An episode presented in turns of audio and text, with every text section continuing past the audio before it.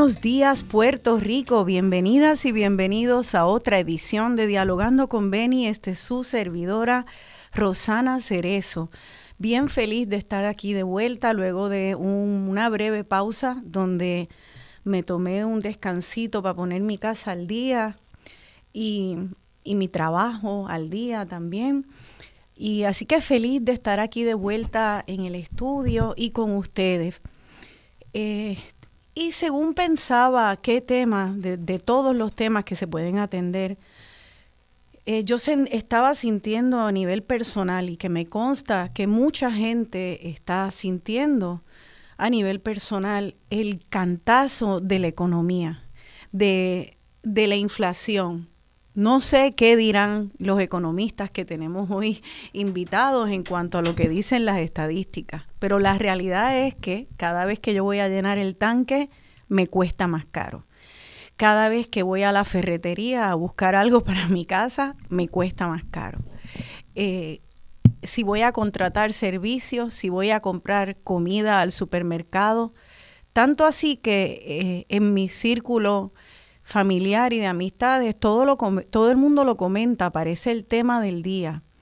También muchos y muchas de ustedes me han escrito diciéndome que esto es una gran preocupación para dónde va la economía y luego de eh, que se acabó el PUA, ¿qué impacto va a tener esto sobre la economía? Esa asistencia que estaba apoyando y sosteniendo a, tantas miles de personas en Puerto Rico y en Estados Unidos, acabó el mes pasado. Eh, para eso, entonces, para analizar qué impacto eh, está teniendo estos nuevos cambios, una economía que está cambiando de presencial a virtual, eh, una economía que en realidad e, está en unas deudas astronómicas nacionales. Ahora mismo en Estados Unidos hay una pugna entre demócratas y republicanos si aprobar el subir la deuda nacional a niveles jamás vistos antes. Así que es una situación que nos preocupa y queremos saber un poco más de ella y también habrá manera de protegerse de esto. Así que para hacer este análisis es un honor recibir aquí en el programa a dos profesores de economía de las universidades principales de nuestro país. El primero es el profesor Juan Lara, quien es catedrático profesor de economía en la Universidad de Puerto Rico, recinto de Río Piedras. Ya los veo ahí en pantalla. Buenos días, profesor Lara. Hola, buenos días, saludos. Me alegro que esté aquí con nosotros y a su lado se encuentra el profesor Antonio Fernosa Bien. Él también es catedrático de Economía en la Universidad Interamericana Metro. Buenos días, Antonio. Buenos días y gracias por la invitación. Gracias a ambos por estar aquí.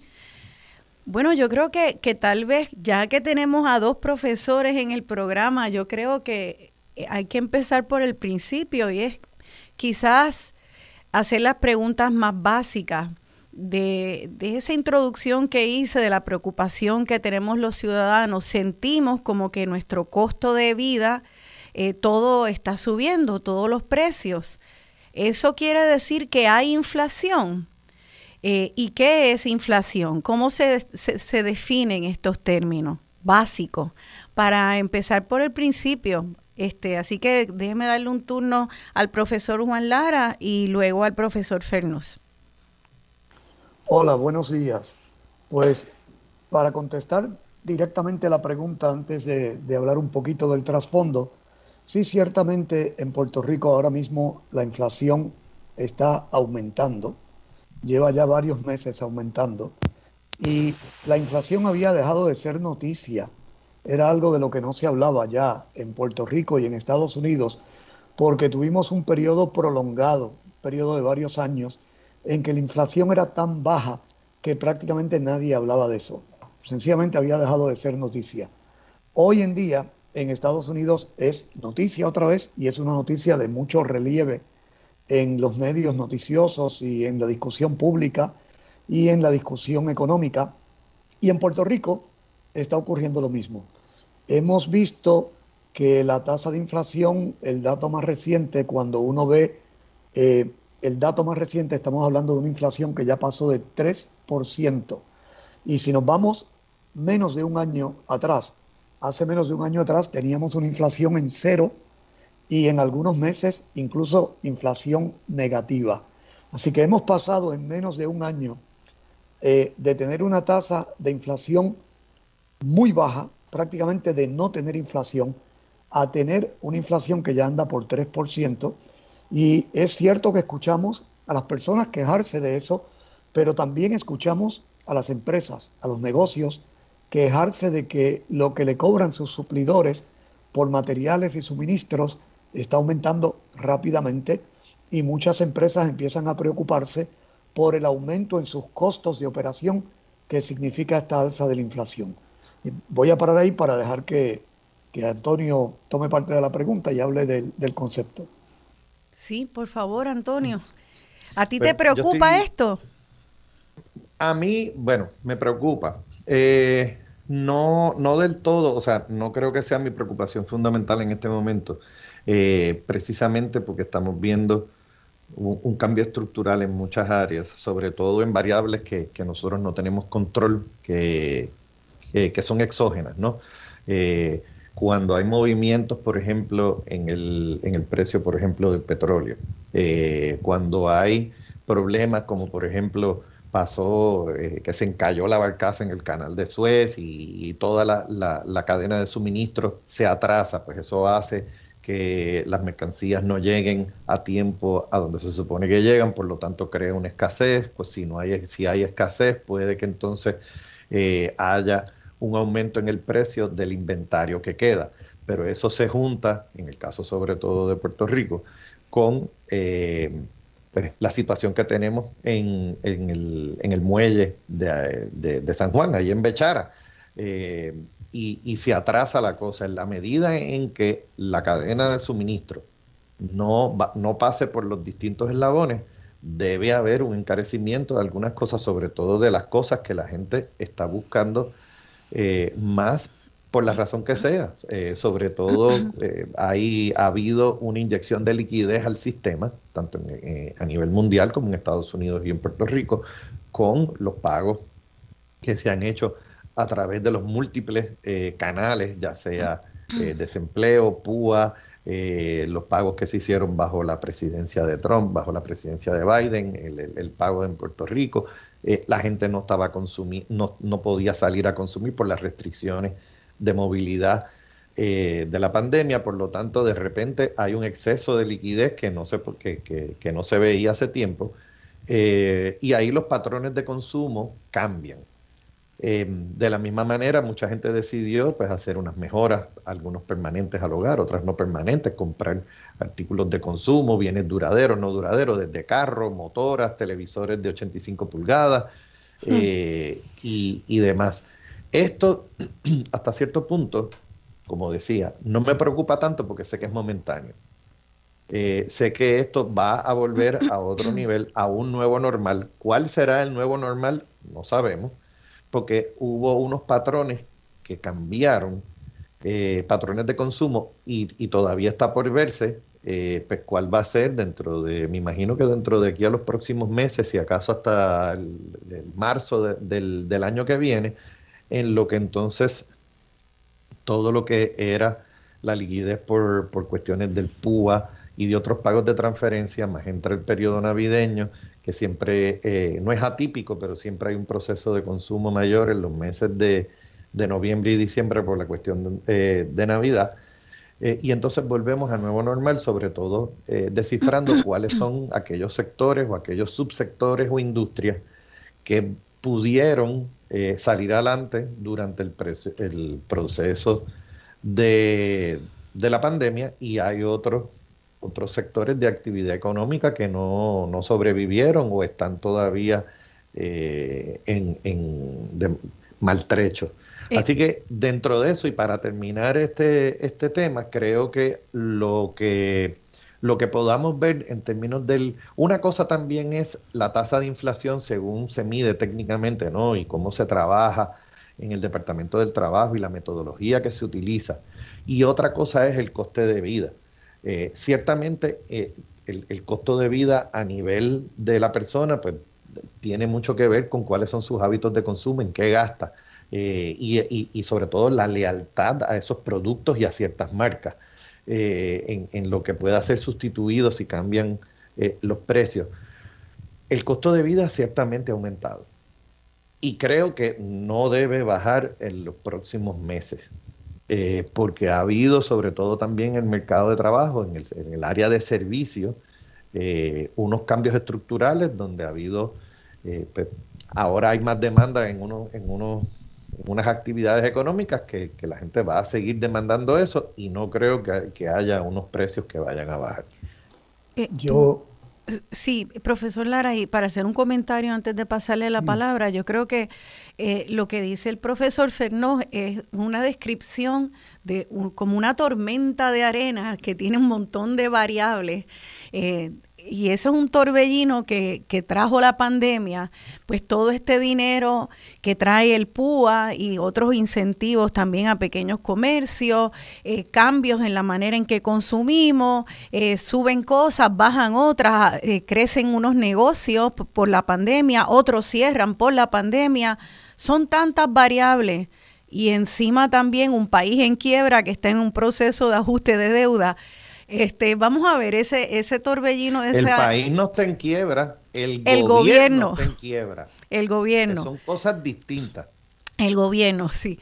Así que eh, en ese torbellino, pues, eh, profesor Lara, eh, de, qué nos podemos agarrar para poder tratar de, de esa, eso que parece una bruma, empezar a ver las distintas variables de manera separada y entender un poco cuál es el camino futuro? Casi, casi me leyó la mente, porque yo estaba precisamente pensando en la palabra tormenta. Y, déjeme explicarle por qué. Eh, cuando oímos lo que acaba de decir eh, el profesor Fernós, y perdonen que me voy a seguir refiriendo a él como Antonio, porque nosotros somos amigos. Sí. Él puede. Eh, Antonio, la gente puede estar asustada, y es bueno poner esto en perspectiva, pensando que, se está formando una tormenta perfecta, porque por un lado se acaban los pagos del PUA, nos están hablando de recortar pensiones, nos están hablando de aumentar las tarifas de energía eléctrica y entonces a la misma vez estamos hablando de que la inflación está subiendo y la gente podría pensar, bueno, me voy a quedar sin dinero para vivir, ¿qué va a pasar aquí? Y lo primero que hay que decir es que sí, es una situación que hay que darle seguimiento, pero no hay que asustarse ni salir corriendo, principalmente por lo que dijo Antonio, de que buena parte de lo que está ocurriendo ahora es de naturaleza temporera, no va a ser permanente. Y para entender eso, quizás hace falta hablar un poquito de qué es lo que hay detrás de este aumento de la inflación, qué es lo que ha estado pasando. En primer lugar, cuando hablamos de inflación, esto es un término que realmente la mayor parte de las personas no necesitan que eso lo expliquen, porque la gente sabe lo que significa ir al supermercado y encontrar que una lata de habichuelas o una bolsa de arroz ahora cuesta más cara que lo que me costó cuando la compré la última vez que vine a hacer la compra. Y la inflación es un aumento en los precios en la economía que puede ocurrir por muchas razones. Pero ¿por qué está ocurriendo ahora mismo este aumento en la inflación? En parte lo explicó ya Antonio. Eh, tiene mucho que ver con la pandemia, con la crisis de la pandemia.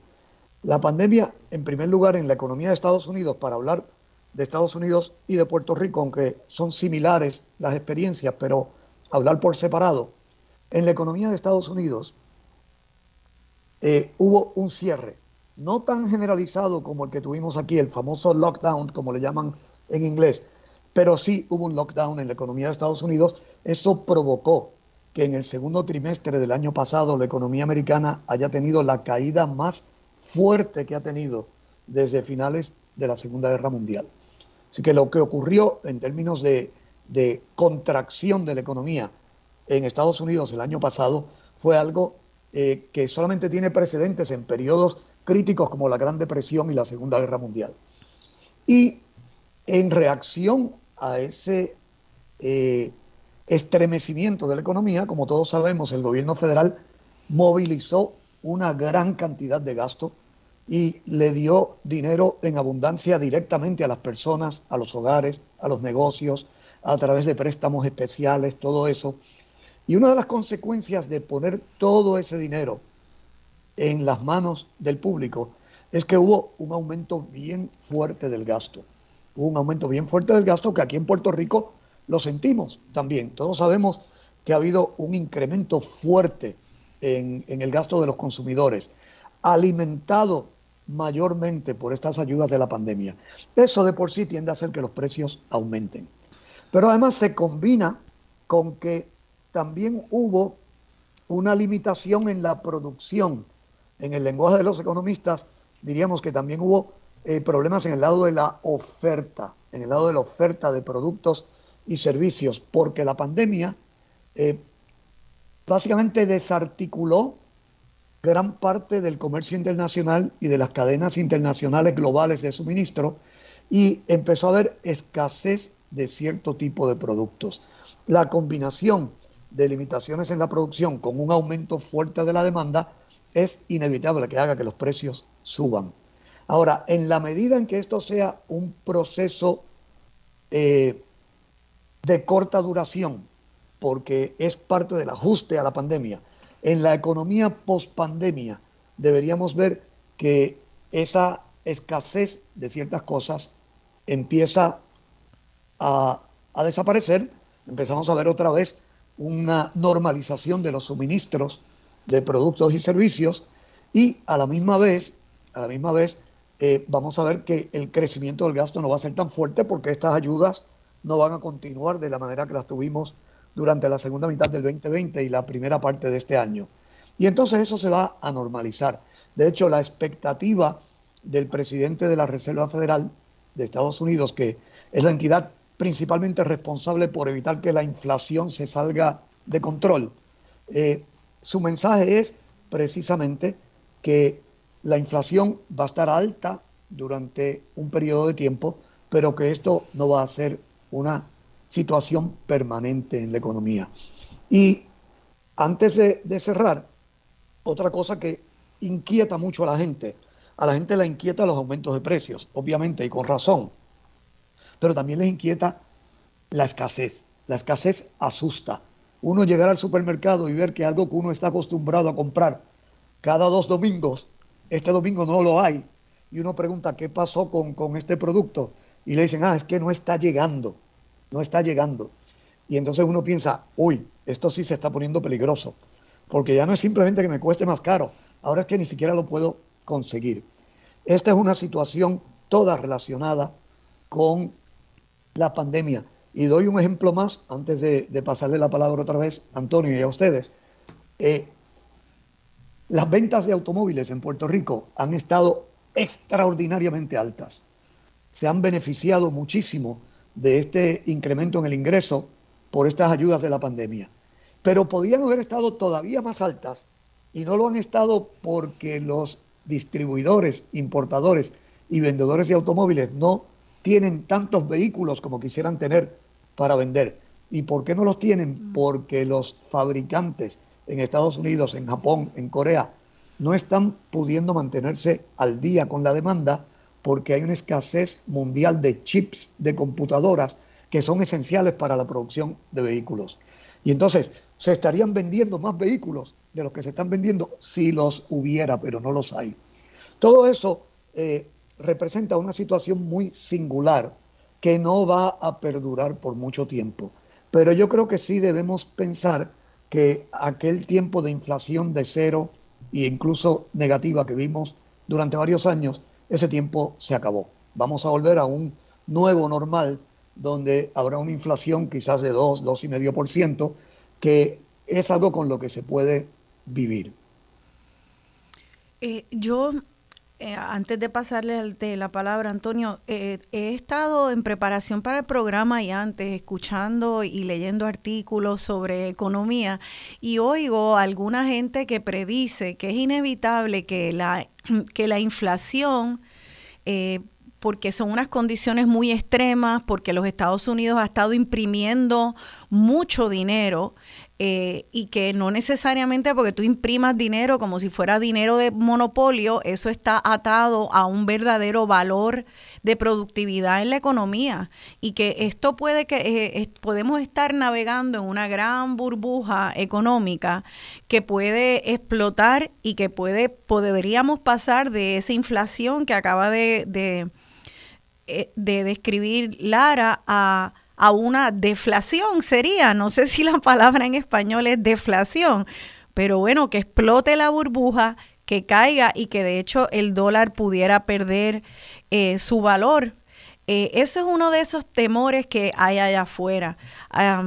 Así que, profesor Fernó, en cuanto al temor de que estemos en una burbuja, burbuja de vivienda, burbuja en los mercados de construcción, burbuja en los servicios y que todas estas burbujas exploten y nos encuentren abajo en una crisis.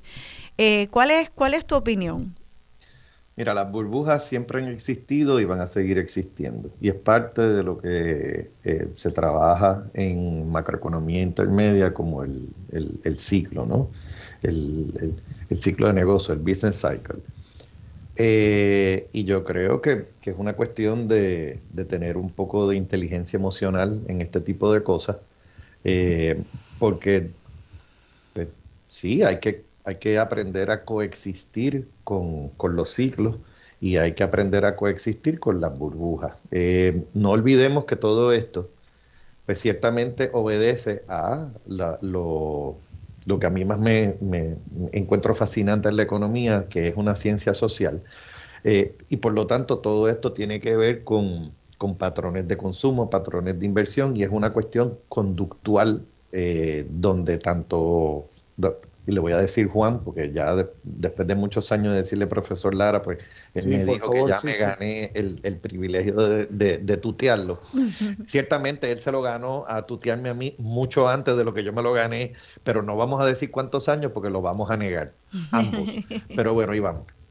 Creo que lo importante aquí es aprender a coexistir con estas cosas sabiendo que son cosas que no tenemos bajo nuestro control y conductualmente no nos puede seguir dando ansiedad sino creo que lo que hay que hacer es un realineamiento de cuáles son nuestras prioridades en la vida eh, y, tener sobre todo disciplina, aprender a fluir y sobre todo aguantar presión. Así que estas son recetas que, que, pues no importa de dónde usted las lea, si es Deepak Chopra o, es el Evangelio o es el, el Corán o el Torah, siempre le van a decir que, que es más, por, cuestiones de, del eclesiastés, pues hay un tiempo para todo. Y, y, uno tiene que aprender a trabajar con estas cosas, donde eh, Puerto Rico tiene unos retos adicionales, porque definitivamente llevamos muchísimos años en una tormenta perfecta y hay unas cosas que se van moviendo. ¿Qué es lo que tiene que pasar? Pues mira, vuelvo, ha habido muchos sectores y muchos eh, subsectores en la economía que, están subiendo los precios y hay otros que por muchos años fueron bajando. Fíjate que hay sectores que los precios están bajando y típicamente han bajado. Claro, uno ve unos movimientos porque son en cifras, eh, son los precios a, a, nivel corriente y uno a veces tiene que ajustarlo porque ciertamente cuando yo estaba en la High, el cine costaba 4,50 en Plaza Las Américas y ahora pues vale mucho más. pero son cosas que uno bueno, dice, ahora ni vamos al cine. ahora bueno, ya está abierto. Yo no he ido al cine todavía, no me atrevo, pero, pero, pero hay gente que se atreve. La cuestión, por otro lado, es, fíjate que un galón de leche, una lata de habichuela, este, y, el, pero son cosas que a veces se entiende porque el poder adquisitivo del dinero cambia. Eh, y hay cosas que aunque el precio es más alto, en términos reales es más barato, como por ejemplo la tecnología. Tenemos, este, perdona, perdona Antonio, que ahora ya nos tenemos que ir a la pausa, me están haciendo la señal, eh, pero entonces déjame eh, hacer un comentario antes de irnos, y es que tú dices, y creo que es un buen consejo, que tenemos que aprender a vivir con estas alzas y bajas, con estas burbujas, y, y pues fluir con ellas, pero la verdad es que es más fácil fluir con un milloncito o varios milloncitos en el banco que, que fluir eh, con, esta, con la precariedad que tiene la gran mayoría de, de, los ciudadanos y ciudadanas puertorriqueñas. Así que quiero hablarle a esos ciudadanos y ciudadanas que, que, está enfrentando la puertorriqueña de a pie. Eh, vamos a, a pensar en esa pregunta y esa economía que está cambiando, ¿cómo la navegamos? Quédense con nosotros, estamos en Dialogando con Beni.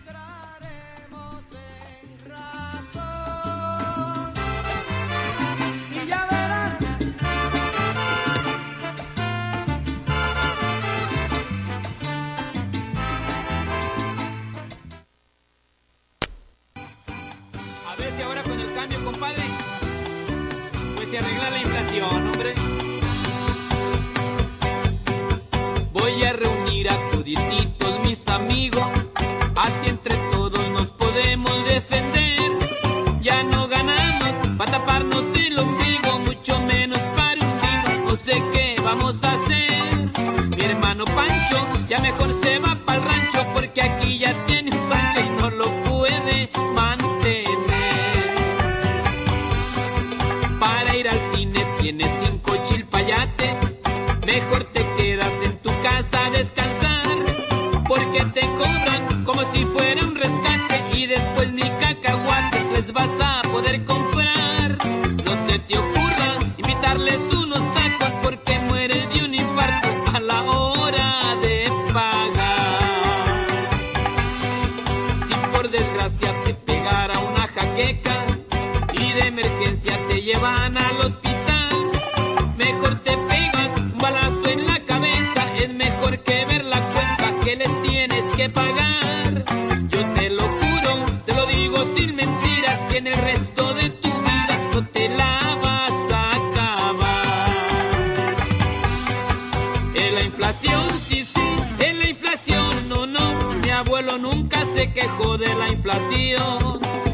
inflación, sí, sí, en la inflación, no, no, solo nos falta un par de cuernos mm, de filo.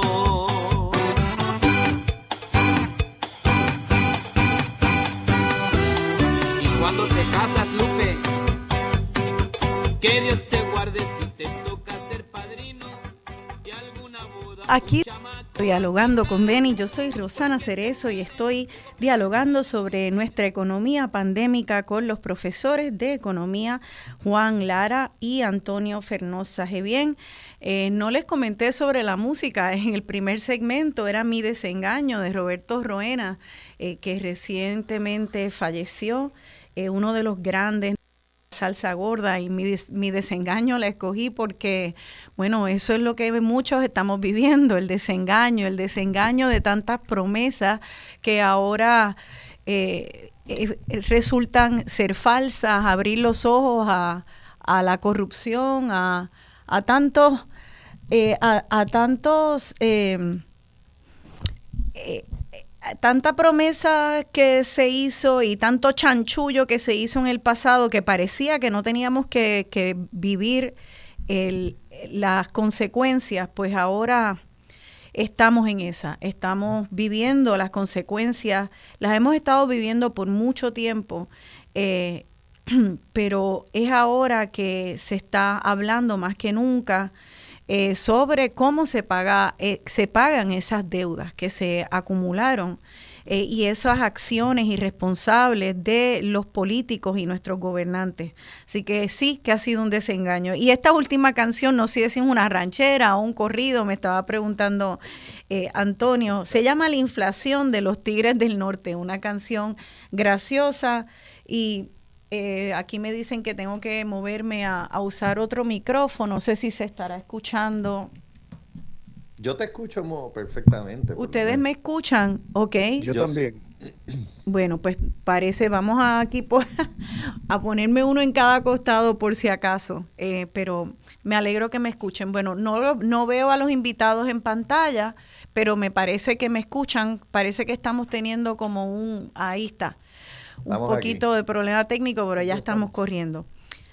Bueno, entonces estábamos hablando de de las puertorriqueñas y los puertorriqueños de a pie, que son la mayoría, si no todas las radioescuchas que nos están escuchando hoy, eh, que el, eh, hay muchos temas que podemos hablar y uno, uno de ellos es que me están pidiendo que comentemos, es el plan de ajuste a la deuda. Me di cuenta anoche que la compañera Marcia Rivera va a dedicar el programa de voz alternativa justo después de este programa a ese tema del, plan de ajuste de la deuda. Así que no quisiera, eh, con tantos otros temas, eh, entrar muy a profundidad porque es un tema grande que requiere mucha atención.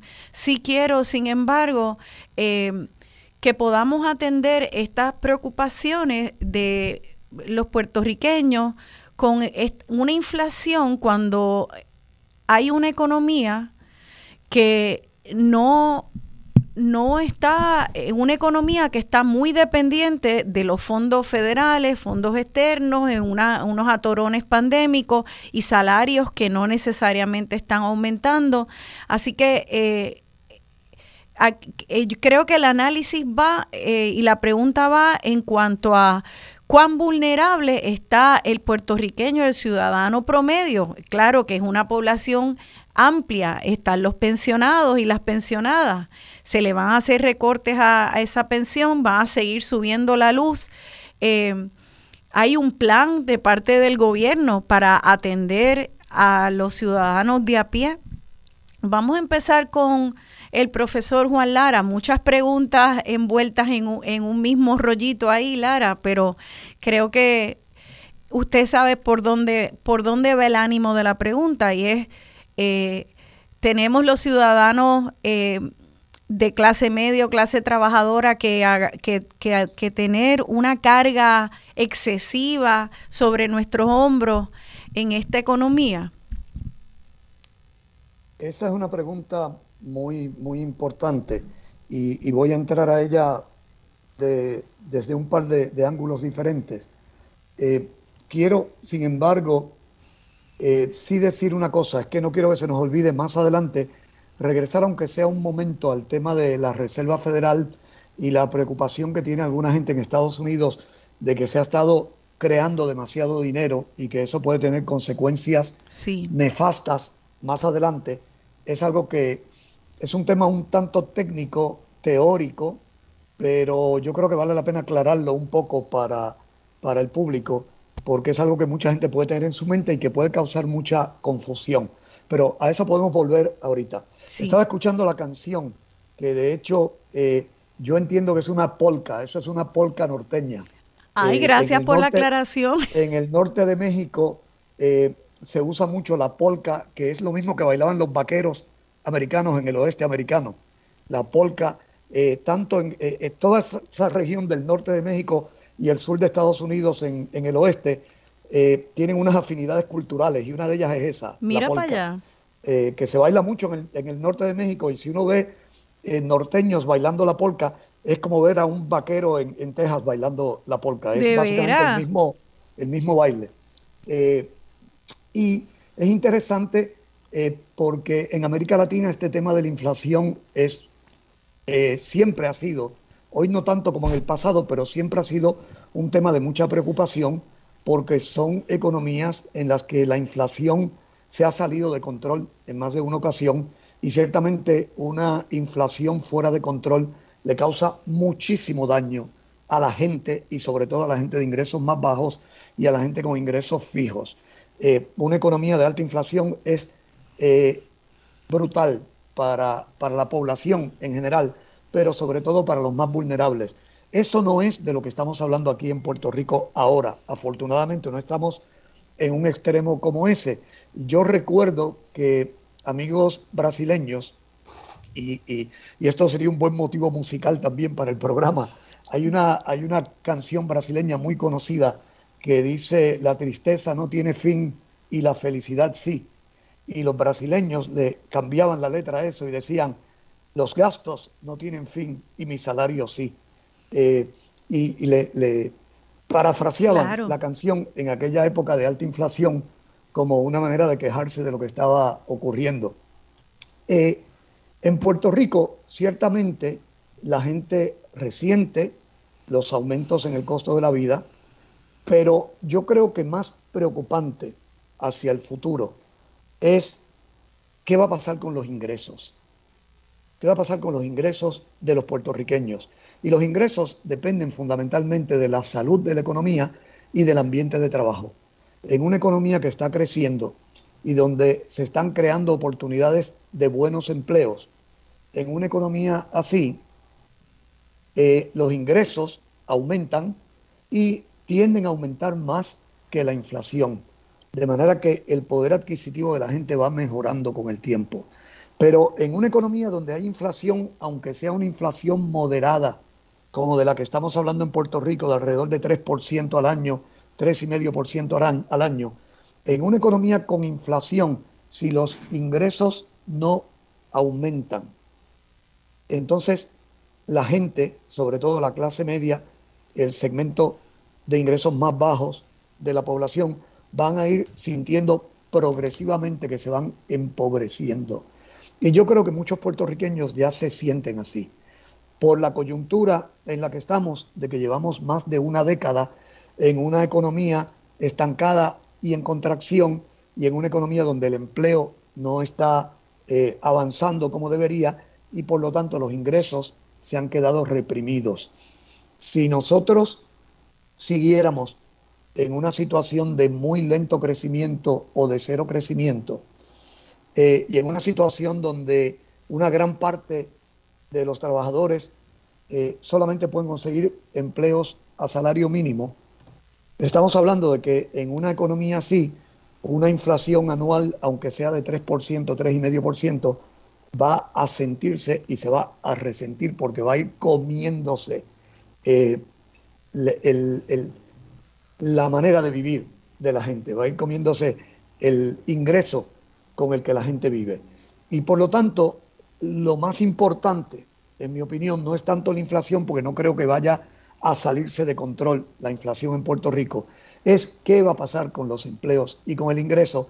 Y eso es lo mismo que preguntar qué va a pasar con el crecimiento de la economía.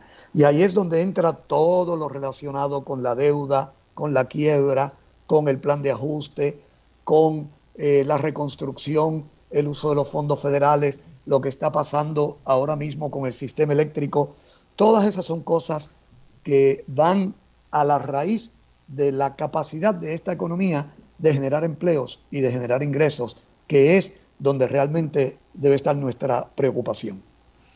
Eh, entonces, yo quiero añadir a, esa, a la descripción de esa tormenta que Puerto Rico es un país envejeciente eh, en un mundo donde la economía que, y las, las economías que se fortalecen en realidad son aquellas que están inventando, reinventándose en mercados y maneras de hacer negocios modernas, digitales, que requieren una educación y unas poblaciones de jóvenes que hagan código y que traigan tecnología y que hagan innovación.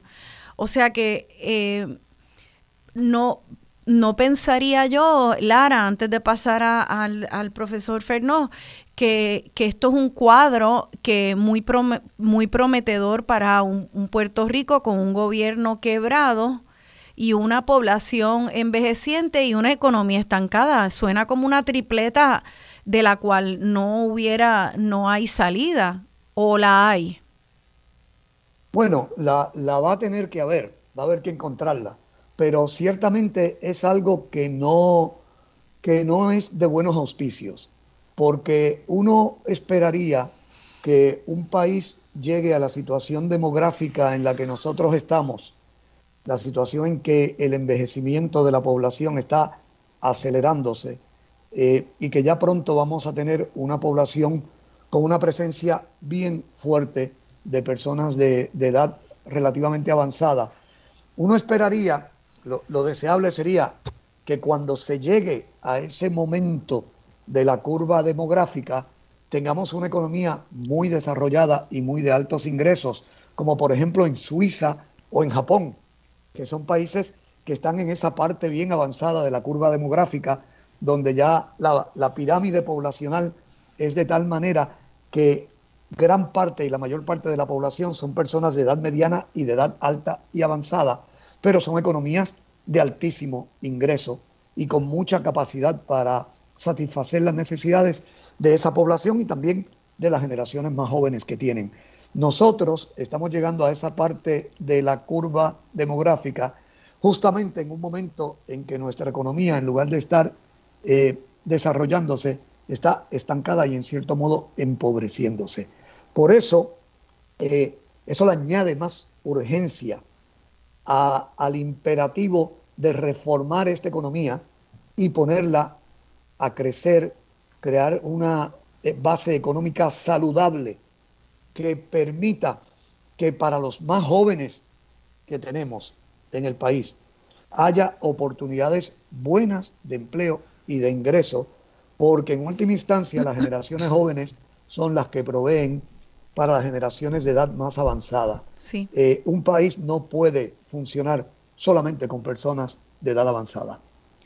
Yo, yo creo que ahora entonces para, para pasar la pelota a, Antonio, quisiera hacer la siguiente pregunta. Eh, el profesor Lara habla de la de cuán imperativo y urgente es reformar esta economía, porque estamos cogiendo la curvita a ser un país mayormente de ciudadanos eh, viejos y y con una economía muy débil. Por lo tanto, urge que cuando llegue el momento donde demográficamente somos tenemos tanto, tanta gente mayor y pensionadas y menos productivas eh, que aportan menos o, nada a la economía, que esa economía esté suficientemente fuerte y hay que reformarla.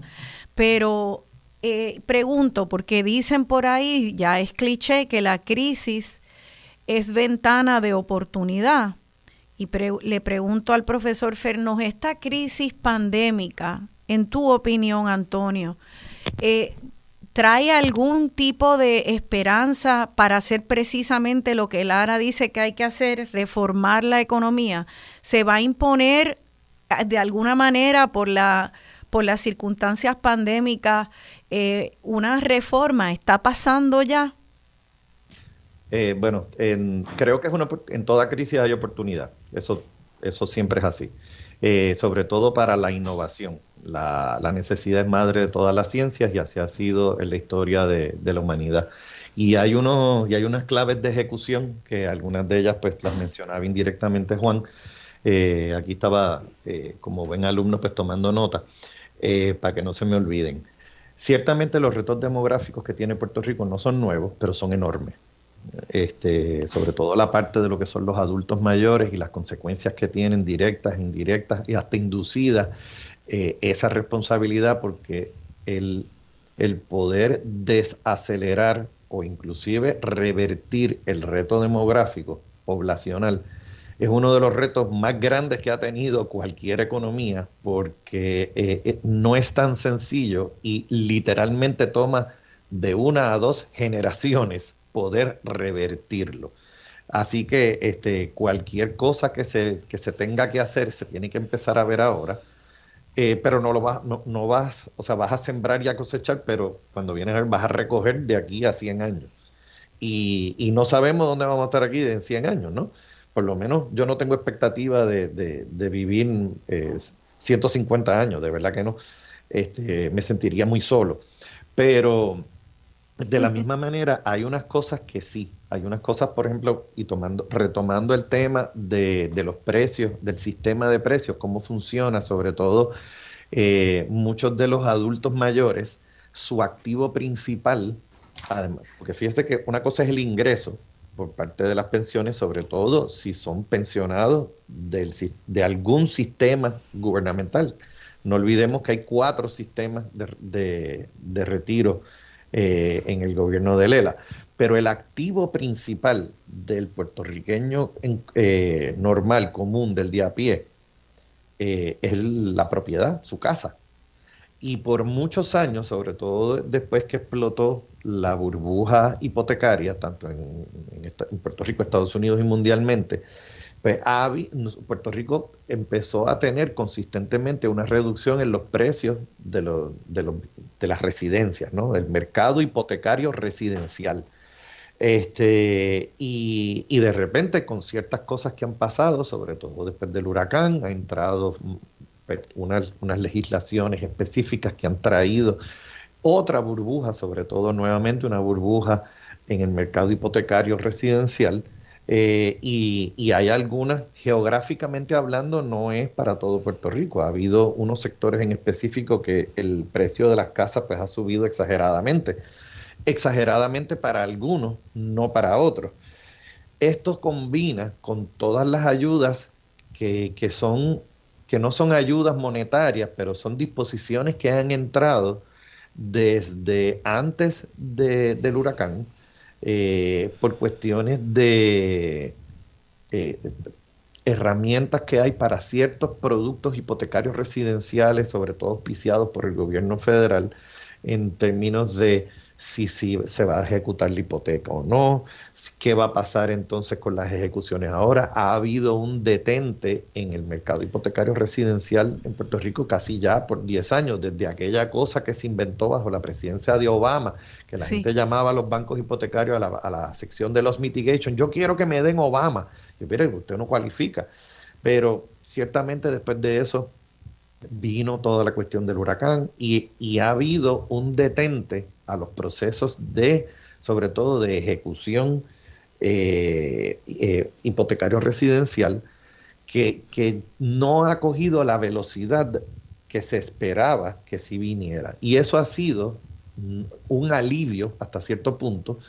Y no es un alivio que le den dinero a la gente, pero si ha mermado el ingreso, pero con todo eso no se han podido poner eh, al día con, con sus hipotecas, ciertamente lo que augura que puedo prever que puede venir en, la medida entonces que el sistema judicial empieza a atender los casos de ejecución es que vienen más ejecuciones y eso no es buenas noticias para algunos que eh, que, tiene en su casa.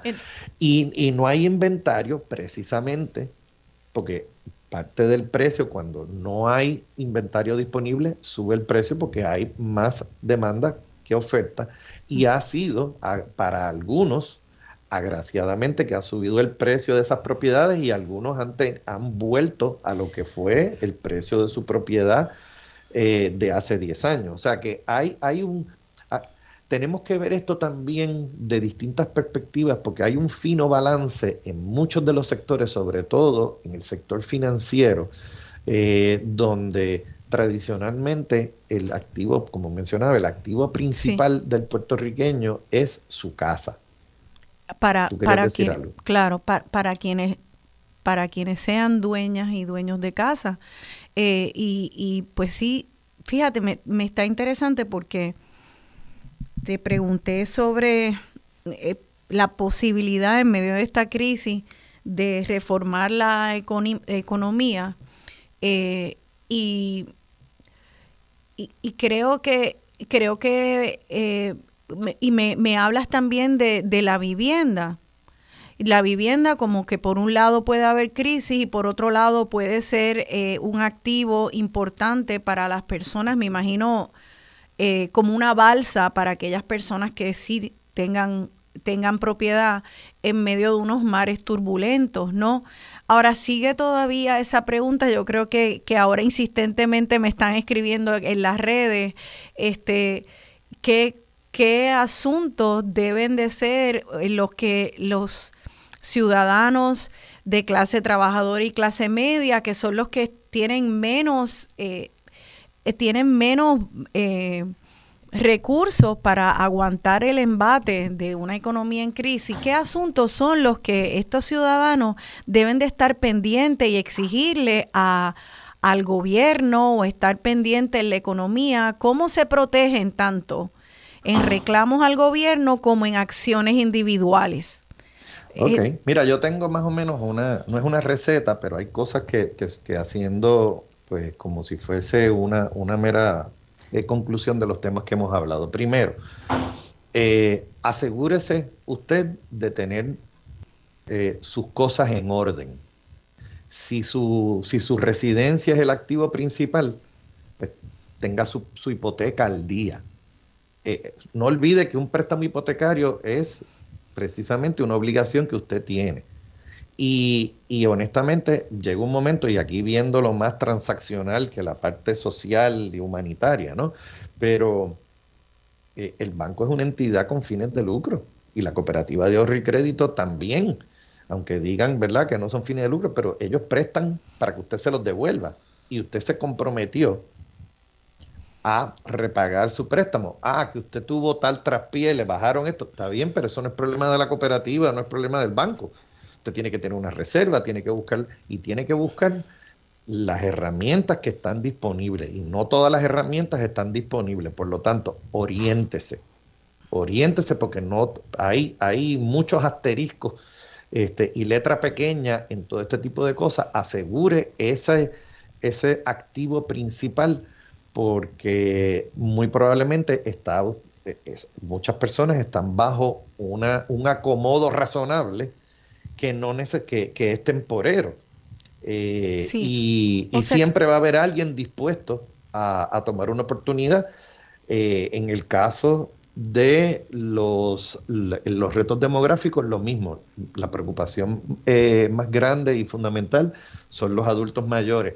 Con la cuestión del gobierno, yo honestamente eh, no sé qué, pudiésemos hacer fuera de nosotros, pues de ser, mucho más juiciosos con, el voto y ciertamente buscar alternativas de gente que en realidad tenga eh, la responsabilidad que, que como votante, ¿no? Con cuestión de, la ciencia política, de la relación principal a gente, y le estamos dando ese poder de forma de, de, fideicomiso, ¿no? Y la debida responsabilidad de fiducia que tienen los políticos. Lo que pasa es que los políticos fueron, la clase política de Puerto Rico le ha fallado a Puerto Rico. Y no olvidemos que quien ha llevado a la bancarrota del gobierno de Lela fueron los políticos y los políticos siempre van a tener este inmenso juego de piernas para decir que ellos estaban buscando lo mejor para nosotros, pero se tuvieron que tomar decisiones y esto otro. Sí, pero lo que pasa es que lo pagamos nosotros. Entonces, mientras el otro lo pague, pues es bien fácil tomar decisiones. Así que. claro, yo digo es muy fácil tomar decisiones y las decisiones que se han tomado no son fáciles. Pero, por ejemplo, eh, llevamos unos cuantos gobernadores que jurar y, y, verdad la clase política ha jurado todo el mundo la constitución con esta cuestión de la deuda y fíjate aquí yo tengo mira lo más importante en términos del orden y le, tenemos que leer la constitución porque no hay que ser abogado para poder leer la constitución y entenderla la constitución de Puerto Rico establece bien claramente cuáles son las prioridades a la hora de hacer el presupuesto y los presupuestos son de gasto Está la Carta de Derechos, que es en el artículo 2 de la Constitución, y hay un orden. Y es claramente está establecido la prelación de los gastos que el Estado, como el administrador del Estado, tiene que administrar el presupuesto. La Carta de Derechos está en el artículo 2 y se dice claramente que pues es seguridad, salud, educación. Y fíjese que en esas tres es donde más colgaditos estamos. Después de esas tres, después de esas tres, Pasamos entonces a la misma constitución del país, al artículo 6, y dice que lo que va después es la amortización del principal y el pago de intereses. Así que hay que tener mucho cuidado porque los mismos gobernantes, después que juran la constitución, la violan. Y por eso es que estamos aquí. Entonces entra, hace unos añitos, entra promesa. El Congreso nos ve y nos dice, adiós, pero nosotros le dimos a ustedes un cuadradito donde ustedes podían pintar. No se salgan de las líneas. Se salieron. Ah, bueno, pues esto es cuando, como cuando, mira, hasta Juan le dio, le dio todo de, esta cosa. Y llega un momento donde dice, mira, bueno. la, la, la culpa de estar mm, sobreendeudado es de la clase política. Entonces hay unos movimientos en la clase política y yo digo, pero tú sabes, aquí, aquí como que esto no hace sentido. Y, ellos todavía están en negación de cuál es la responsabilidad, porque muchos de los que están ahora todavía estaban cuando pasó todo esto. Sí. Pero ellos no tienen la culpa de nada. Sí, yo creo que ya, ya no tenemos que... Todas estas, estos gravámenes que le pusieron a las pensiones fueron aprobados por la Asamblea Legislativa y por las juntas de directores de corporaciones públicas y firmado por el gobernador o gobernadora. Por eso, vamos ahora a la pausa. Yo creo que aquí hay una pregunta grandísima. Es, bueno, pues nos empeñaron el futuro, fueron los políticos que eligió la mayoría, y no puedo decir elegimos, porque muchos no los elegimos, pero lamentablemente eh, todos tenemos que pagar el, precio, hayamos o no votado por los que nos empeñaron el futuro. Y ahora eh, queda esa pregunta insistente que vuelvo a traerla al ruedo porque me la siguen haciendo aquí en las redes. Eh, hay algo que en medio de este diluvio que viene por ahí, de donde se tienen que pagar y se van a pagar esa deuda, se va a pagar este, con impuestos a la gasolina, impuestos a servicios, impuestos, se va a pagar por décadas ese futuro que se empeñó y hay una obligación ahora eh, que se tiene que satisfacer. ¿Cómo hacen estos ciudadanos? Eh, vamos a seguir tratando de, poner eh, una, hacer esa receta de cómo se protegen los ciudadanos lo, de, de, esto y cómo verlo venir, dónde se encuentra refugio, si es posible encontrar refugio. Esa es la pregunta. Seguimos tratando de contestarla aquí en Dialogando con Beni. Quédense con nosotros. Vamos a la pausa y regresamos rapidito. Se quejó de la inflación. En la inflación, sí, sí. Na, na, na, na, na, na, na,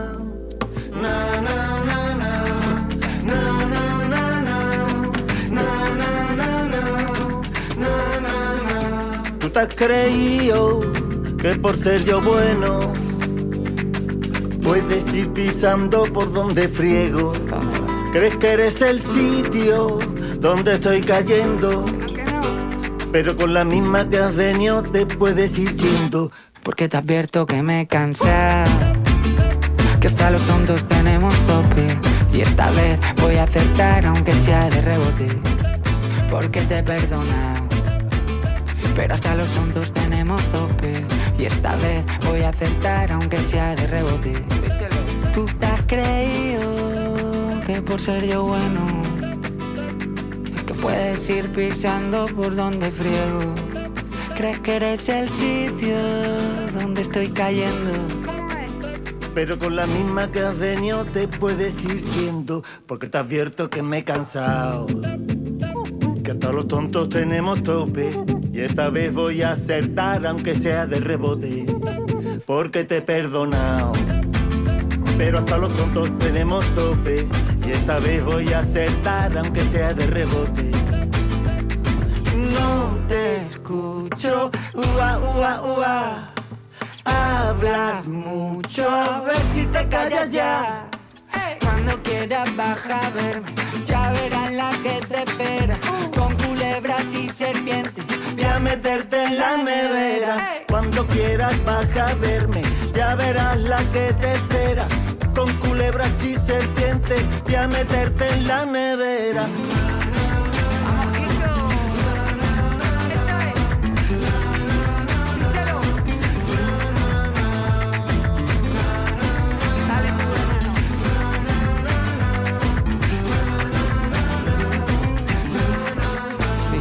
creído que por ser yo bueno, puedes ir pisando por donde frego. Crees que eres el sitio dónde estoy cayendo. Pero con la misma que has venido te puedes ir yendo. ¡Que vámonos! ¿Tú qué te has creído? Que por ser yo bueno ¿Por qué? puedes ir pisando por donde friego. ¿Qué va? ¿Crees que eres el sitio Díselo. donde estoy cayendo? No. Pero con la misma que has venido. Mira. Vámonos.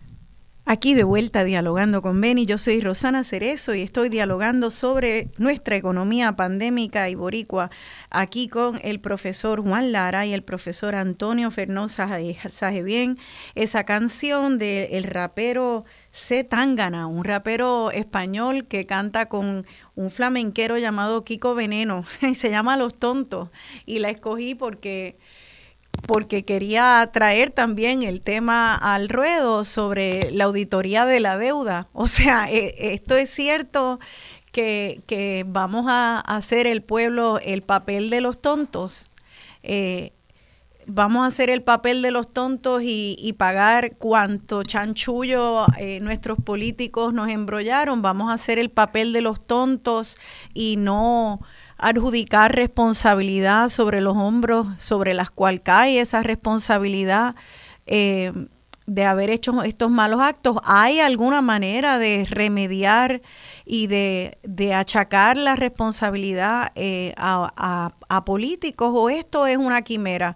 O sea, son, son muchas las preguntas, pero ciertamente los resultados los estamos pagando los ciudadanos. Eh, profesor Juan Lara, tenemos, tenemos ahí varios temas eh, volando. Quisiera agarre el que, el que usted prefiera. Eh, teníamos sobre la mesa esto esta petición de los radioescuchas, de, de, algún consejo de ustedes como peritos en economía. Ustedes estudian la economía, no quiere decir que necesariamente son consejeros financieros de cada persona, ¿verdad? No, no creo que, no sé si es una y la misma cosa, tal vez sí, en algunos casos, pero y cada, cada persona tiene una situación distinta pero no sé si habrá al, algunos, a, algunos asuntos que puedan ser universales a todo el mundo. Ya el profesor Fernós dijo que como parte de su receta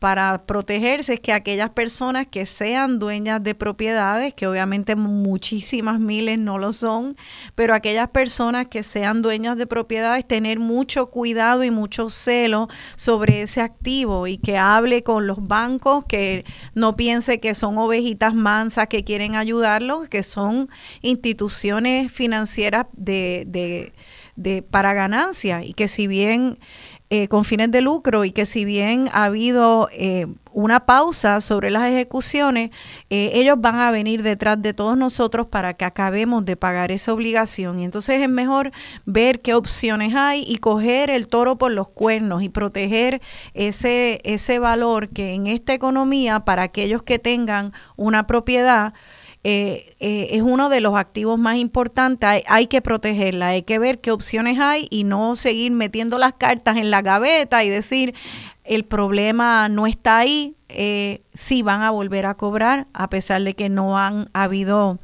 una pausa, vienen a cobrar y vienen con venganza, porque vienen a cobrar lo de ahora en adelante y todo lo anterior también que se fue acumulando. Así que es importante eh, atender la, la deuda hipotecaria y tratar de buscar opciones. Eh, mirar la realidad eh, de frente. Ese es una, uno de los elementos en esa receta. ¿Hay algún otro aspecto que las personas, porque no todo el mundo tiene propiedades, hay algo más que usted se le ocurra, profesor Lara, que se le pueda decir a, a la población de ciudadanos ordinarios, digamos, de cómo protegernos en medio de esta tormenta que ya hemos descrito de crisis económica e inflación? Bueno, yo en primer lugar eh, quiero decir que yo estoy de acuerdo con lo que ha dicho Antonio. Eh, la gente tiene que pensar y actuar en dos planos. En el plano individual, familiar y en el plano social como ciudadanos y como parte de, de la comunidad en la que vivimos, porque tomamos decisiones para cada uno de nosotros individualmente y también tomamos decisiones colectivamente para el país en su totalidad. En el plano individual, lo más importante, eh, y estoy reiterando lo que Antonio dijo, es tomar el control máximo de la situación financiera del hogar y manejar de la mejor manera posible las finanzas personales, porque en este momento, por ejemplo, de la pandemia, hemos visto que el gobierno de Estados Unidos básicamente le tiró un salvavidas a, prácticamente todo el mundo para que no se ahogara en el medio de esta crisis, pero no podemos contar con que en todo momento de necesidad el gobierno de Estados Unidos o el gobierno de Puerto Rico le va a resolver los problemas financieros a cada hogar puertorriqueño. No va a ser así. De hecho, un excelente ejemplo es lo que ha estado diciendo Antonio, que tiene que ver con las hipotecas, que se ha dado un alivio en el pago de las hipotecas, pero es un alivio temporero y en algún momento eso va a cesar y la gente, la gente va a tener que volver a ponerse al día en el pago de sus préstamos hipotecarios y para mucha gente lamentablemente eso puede que sea un shock financiero muy fuerte. Un consejo específico y concreto que yo les daría a las personas que se sientan eh, muy amenazadas en sus finanzas personales y de su familia por lo que está ocurriendo, es que busquen ayuda profesional. Hay muchas entidades que se dedican a ayudar a los consumidores a hacer un presupuesto bien hecho, a aprender a cómo vivir con su presupuesto, a aprender cómo encontrar soluciones de emergencia a situaciones, por ejemplo, como problemas con el préstamo hipotecario, problemas con el préstamo de automóvil. Eh, no hay que inventar la rueda. Hay gente que ya se ha especializado en cómo atender ese tipo de situación y que están ahí precisamente para ayudar. Hay instituciones de ayuda a los consumidores, de orientación a los consumidores. De hecho, el mes que viene yo voy a estar de moderador en un panel organizado por una de estas entidades que es precisamente sobre la importancia de la educación financiera al nivel individual y al nivel familiar. Y si nos puede decir el nombre de esa institución para tener un ejemplo, eh, ya que usted va a participar. se llama Consumer Credit Council. Ok. Eh, el nombre es en inglés, pero es una, es una organización de aquí de Puerto Rico. Sí. Lo que pasa es que forma parte de una organización más amplia de Estados Unidos, el Consumer Credit Council. Y así como el Consumer Credit Council, hay varias organizaciones que su razón de ser es precisamente esa persona que no encuentra qué hacer con sus finanzas familiares. Lo sientan y le dicen, vamos primero a ver tu presupuesto, vamos a ver tus ingresos, vamos a ver tus gastos, vamos a ver cómo tú puedes reorganizar tu presupuesto, cómo puedes sentarte con las instituciones a las que le debes dinero, el banco y la cooperativa, cómo hablar con ellos, cómo tratar de encontrar una solución. Pero ese es el área de acción de cada uno de nosotros, tomar control de nuestra situación financiera, que puede ser algo puede ser algo muy difícil de hacer y para mucha gente puede que sea simplemente una pesadilla y para eso existen estas entidades de apoyo. Y estas entidades tienen además de dar ayuda en situaciones de emergencia, estas entidades educan sobre cómo eh, manejarse en este, en este nivel de las finanzas personales.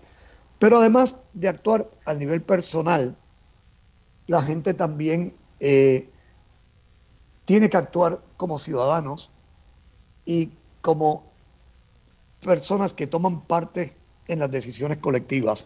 Lo hacemos cada cuatro años cuando vamos a votar, eh, pero hay otros mecanismos de la sociedad civil para que la gente se mantenga participando.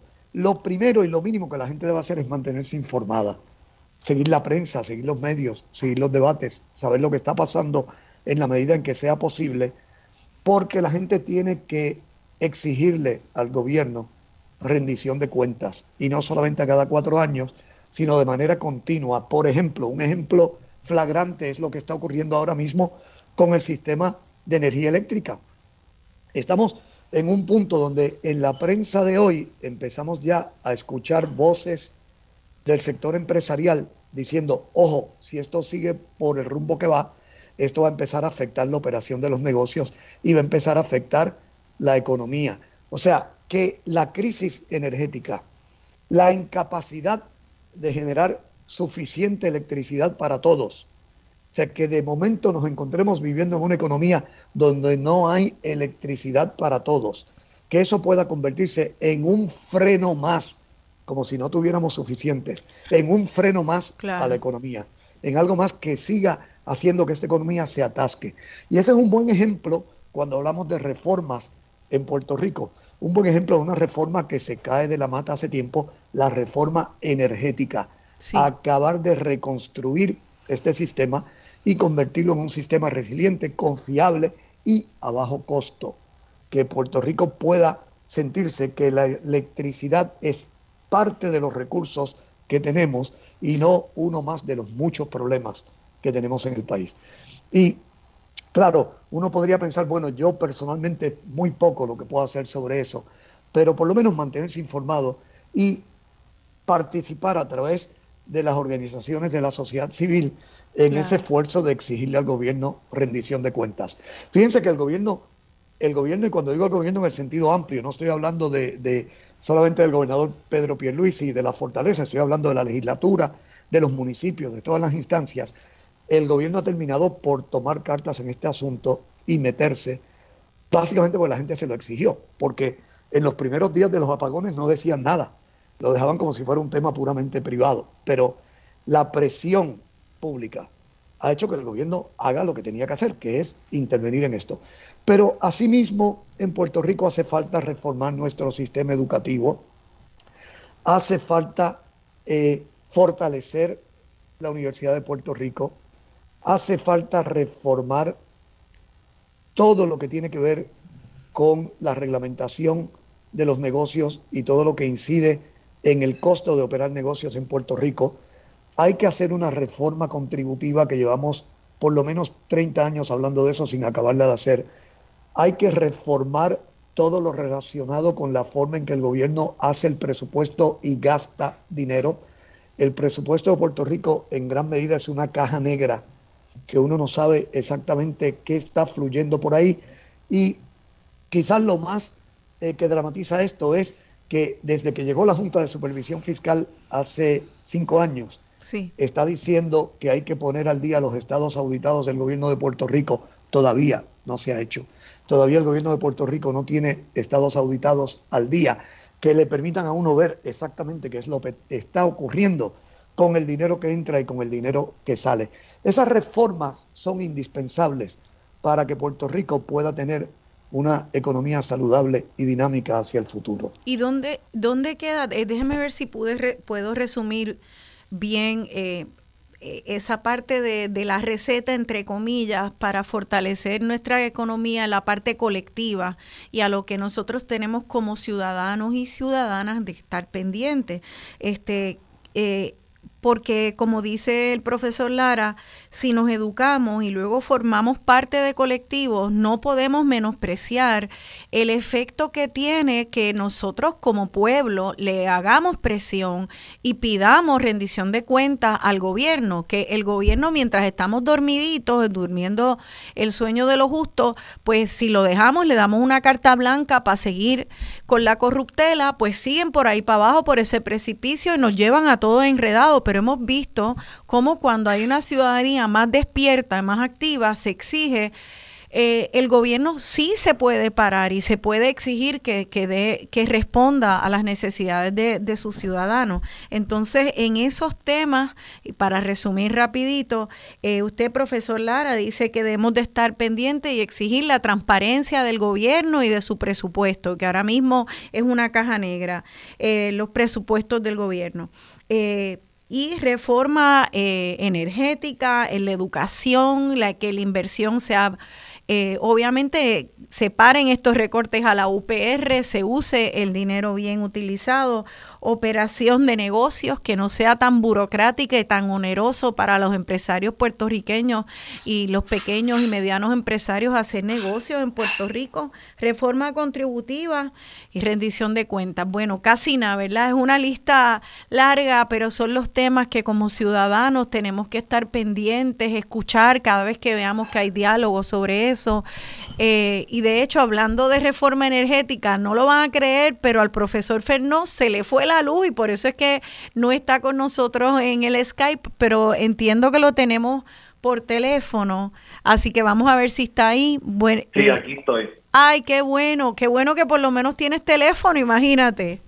Sí, bueno, es, parte de las cosas. Yo me hago eco sobre todo de lo que dijo Juan, sobre todo en, la reforma energética. Y, siempre en los últimos años, eh, básicamente le he dicho a, a, los que toman, a la clase política, a la gente que, toma decisiones eh, en el país, que es importante que no se recuesten eh, de las cosas que ellos dan por dado porque en un momento dado se creyeron que Puerto Rico era un país del primer mundo y ciertamente lo que ha quedado evidenciado es que somos una economía en desarrollo, ¿no? Lo que antes decíamos tercermundista, eh, porque ya no puede haber tercer mundo porque ya el segundo mundo pues no existe. Pero bueno, eh, estos son, esto es producto de muchos, muchos, muchos años sin dar mantenimiento, eh, en energía eléctrica luego de cortar el programa de mantenimiento y mejoras capitales para salvar lo que eran los activos de, de la Autoridad de Energía Eléctrica para, para generar energía eléctrica. Eh, luego vino el huracán, destruye el 80% de la infraestructura eh, y, para completar el terremoto afecta el excedente de capacidad de generación. Entonces, finalmente, personal incapaz de formular los proyectos y mover eh, sobre todo el dinero, los billones con, con B de bueno, ¿no? De FEMA, CDBDG, este, en, términos de la reconstrucción, o sea que esto definitivamente es la tormenta perfecta. Sí. Eh, y, y, y vuelvo, sí que entren los fondos de FEMA, sí que entren los fondos CDBDG, sí que haya la reconstrucción, sí que los negocios tengan una reforma en términos de la...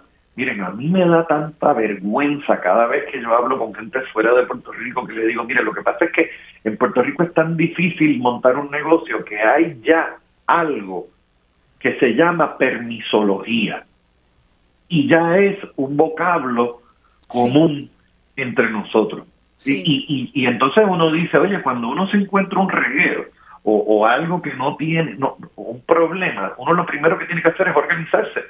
Así que creo que lo primero que tenemos que hacer, en, como bien decía Juan, en la parte del colectivo, pero también a nivel individual, es organizarse y empezar a, si de la misma manera existe la permisología, vamos entonces a hacer reverse engineering y vamos a hacer un proceso de destrabatología, porque a lo mejor eso es lo primero que tenemos que hacer eh, donde los ingenieros industriales tienen su proceso de, de, de assessment, de avalúo, y hay procesos como lo que se llama, y, los atiende toda esta metodología de Six Sigma, hacer un Kaizen, sí, pero es que usted tiene que conocer el problema, conocer cuáles son los retos para entonces desarrollar la estrategia adecuada con los recursos que tiene a su alcance.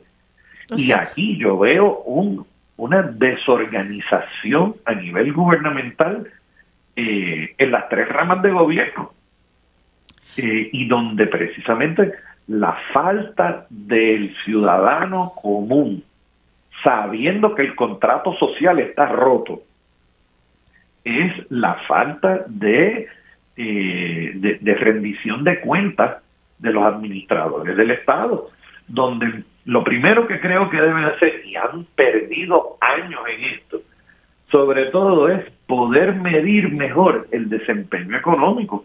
Mira, es importantísimo lo que dice Juan de, poder tener al día los estados financieros. Sí lo es, importantísimo. Pero los estados financieros no dicen cómo va la economía. Son, son cosas distintas. Entonces, llevamos 30, 40 años midiendo la economía como un tablero. Esto es como guiar un avión, o sea, pilotear un avión donde el panel de instrumentos no está calibrado. Pues es un problema, hay casi cero visibilidad eh, y, y, tenemos que poder coger esas, esos instrumentos, ese panel de instrumentos que nos va, nos puede decir cuáles son los aciertos y los desaciertos, porque ha habido muchos aciertos pero nos acordamos siempre más de los desaciertos. Acuérdense que todo el mundo hace muchas cosas por 20 años bien, pero uno comete un error una vez y ese es el que todo el mundo se acuerda. Este, así que en términos de claves de ejecución, yo creo que le debemos exigir a los administradores del Estado que puedan medir mejor el desempeño económico, haciendo uso de la tecnología. Ojo, tecnología parte de la premisa que hay luz. Si no hay luz, no hay tecnología, no hay pago, no hay ingresos, no hay consumo, no hay un montón de cosas, sobre todo no hay servicio a la ciudadanía. Eh, y, el, en términos del dinero de la reconstrucción, la verdad es que ya, ya yo no sé cuál es la excusa, porque ha entrado tanto dinero, pero se dice, ha llegado el dinero. Miren, no ha llegado nada. Hay un, hay un término que lo traducen mal al castellano, que, es, el dinero está obligado. Obligado en español significa otra cosa. El dinero está separado, se ha designado. Pero todas las cosas que hay que hacer para que ese dinero se desembolse, entiéndase, lo que hace falta es que el dinero empiece a correr por la economía, por sus distintos sectores, a través de los distintos eslabonamientos que hay en el sector productivo y sí, hay que darle esos recursos a la gente que es dueña de los modos de producción. Sí. Porque lo que no podemos dejar aparte es que los, las cosas que tenemos a nuestro haber para generar actividad económica, no los pongamos a producir. Se nos va la vida, porque fíjense que sí, todo el mundo admite que esto es una economía de consumo. Bueno, pero ¿qué significa eso? Por otro lado, lo que tú bien mencionabas, tiene que haber productividad, porque este país se ha convertido en un peaje gigante donde pretendemos que el ingreso solamente venga de cada vez que pasa algo que no tiene nada que ver con nosotros, pero que pague alguito. Y como alguito es mejor que cero, pues entonces nos, nos recortamos de ese lado. Pues vamos, vamos, quisiera, quisiera, porque este segmento ya se nos está yendo y el próximo es más corto porque se entrega ya el programa al, a la próxima, para el próximo programa de Marcia Rivera, Voz Alternativa. Y no ya me llegó la luz, by the way. Ah, pues ahorita en el próximo segmento entonces te integramos. Entro, entro por Skype, sí. Sí, entramos por Skype, pero este... Eh, quisiera entonces añadir a, esa lista de lo que tenemos que estar atentos y atentas es eh, eh, no solamente la transparencia de la información, sino recolectar información, recolectar data y esa recolección de la data económica y de qué aciertos y desaciertos hay en la economía. No sé cómo va aquí en Puerto Rico, quiero que luego eh, hablemos de eso, pero sí me gustaría en este próximo segmento que pensemos ustedes ambos como economistas, con la información que haya, aunque haya mucha oscuridad, también arrojan luz en distintos sectores. Vamos a tratar de acabar con algún rayito de esperanza. Yo quiero que piensen y nos ofrezcan lo que ustedes entienden son tal vez aciertos en nuestra economía. Sé que es una economía que se está moviendo, eh, se está reinventando, estamos haciendo negocios y consumiendo de maneras distintas. Hay aciertos, hay, hay agilidad en la economía, hay algún rayito de esperanza. Piensen en eso, por favor, profesores, y entonces volvemos en el próximo segmento a hablar de qué cosas pueden estar pasando bien en nuestra economía para no solamente hablar de la sombra. Quédense con nosotros, estamos aquí en Dialogando con Beni. Puedes ir pisando por donde friego. Crees que eres el sitio donde estoy cayendo. Pero con la misma que has venido te puedes ir yendo Porque te advierto que me cansado. Que hasta los tontos.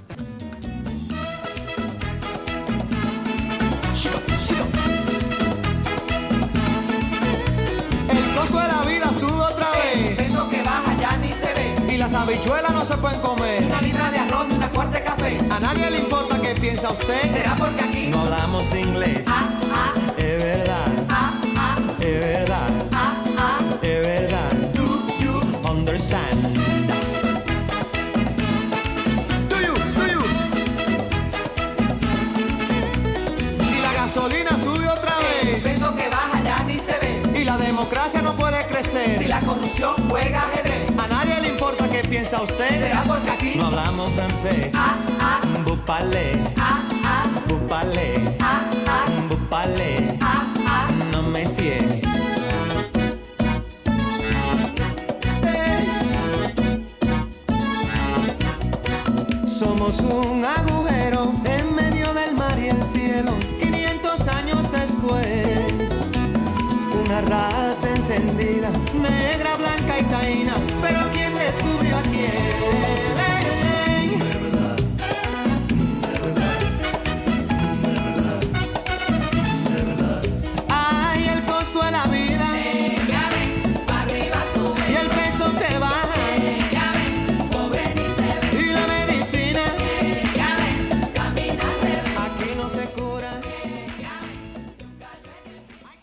Aquí de vuelta dialogando con Beni, yo soy Rosana Cerezo y estoy dialogando sobre la economía de Puerto Rico con los economistas y profesores en economía Juan Lara y Antonio Fernosaje. Bien, bueno, Antonio ya les regresó la luz, esto tenía que pasar, tenía que pasar para ilustrar lo que... Sí, para que vieran, para que vieran lo real, que no es lo mismo, que no nos quedamos solamente en, el, en, en la teoría del libro de texto, sino que esta es la economía real, que uno siente y padece. Eso es así. Eh, y hemos estado hablando mucho, inevitablemente, de lo que sentimos y padecemos, porque pues ese es el estado de nuestra realidad. Es una economía difícil, tiene muchos retos, dificultades y hay gente que lo padece más que otra, pero en general todos estamos padeciendo la crisis económica en Puerto Rico y los dejé con un reto y era dentro de tanta oscuridad, ¿hay algún rayito de luz? ¿Hay algo que esté pasando bien de la cual nos podemos agarrar? Que algo que nos dé un indicio, mira, por ahí va la cosa. Eh, les dejé esa asignación en la pausa. ¿Pudieron encontrar algo o es, o es que no? Ah, caramba, y ahora se fue el Skype, eh, se nos fue justo cuando iba, íbamos a hablar, estamos hablando de que si hay o no esperanza. eh, se va el Skype, tal vez por, que uno por problemas tiene de luz. que eh, bueno, llevar esto a la acción, no solamente en el micro, o sea, como individuo, replantearse, to- este es el momento de replantearse todo y organizar la casa. Organizar la casa, entiéndase, organizarse eh, uno mismo, eh, sobre todo identificando eh, lo que se llama en inglés el social network, o sea, quiénes son mi grupo de apoyo emocional en mi vida, quiénes son mis seres queridos, afianzar esa posición, sobre todo a nivel más macro, eh, entrar en, cómo reconstruir el, pacto social. Eh, y hay unas cosas en el, gobierno que sí funcionan, no todo es malo. Si de la misma manera, de la misma manera que, por ejemplo, este, ha sido todo un éxito entrar en, en formas de hacer negocios eh, de forma diferente, más tecnológico, todo lo que se llama el sharing economy. Eh, fíjense cómo ha habido un cambio estructural en todo lo que tiene que ver con, con eh, hospedaje. Ya no todo el mundo se queda en hoteles, ahora están los, los alquileres a corto plazo, los short-term rentals, como los, los Airbnb de la vida, los VRBO. Eso es algo que, que, que tenemos que incluir en nuestro panel de cómo medir la economía, porque está generando actividad económica directa e indirecta, está creando empleo. Lo mismo con, con los servicios, sobre todo después de la pandemia. Este, Roxana y yo lo estábamos hablando ayer cuando estábamos poniéndonos de- eh, en orden las cosas. Qué bueno que entró no solamente Uber, que entró Uber Eats, pero también está Uva, que es algo netamente puertorriqueño. También están otros este, servicios que son netamente puertorriqueños y que han, se, se, han lanzado como Food Network y este tipo de cosas.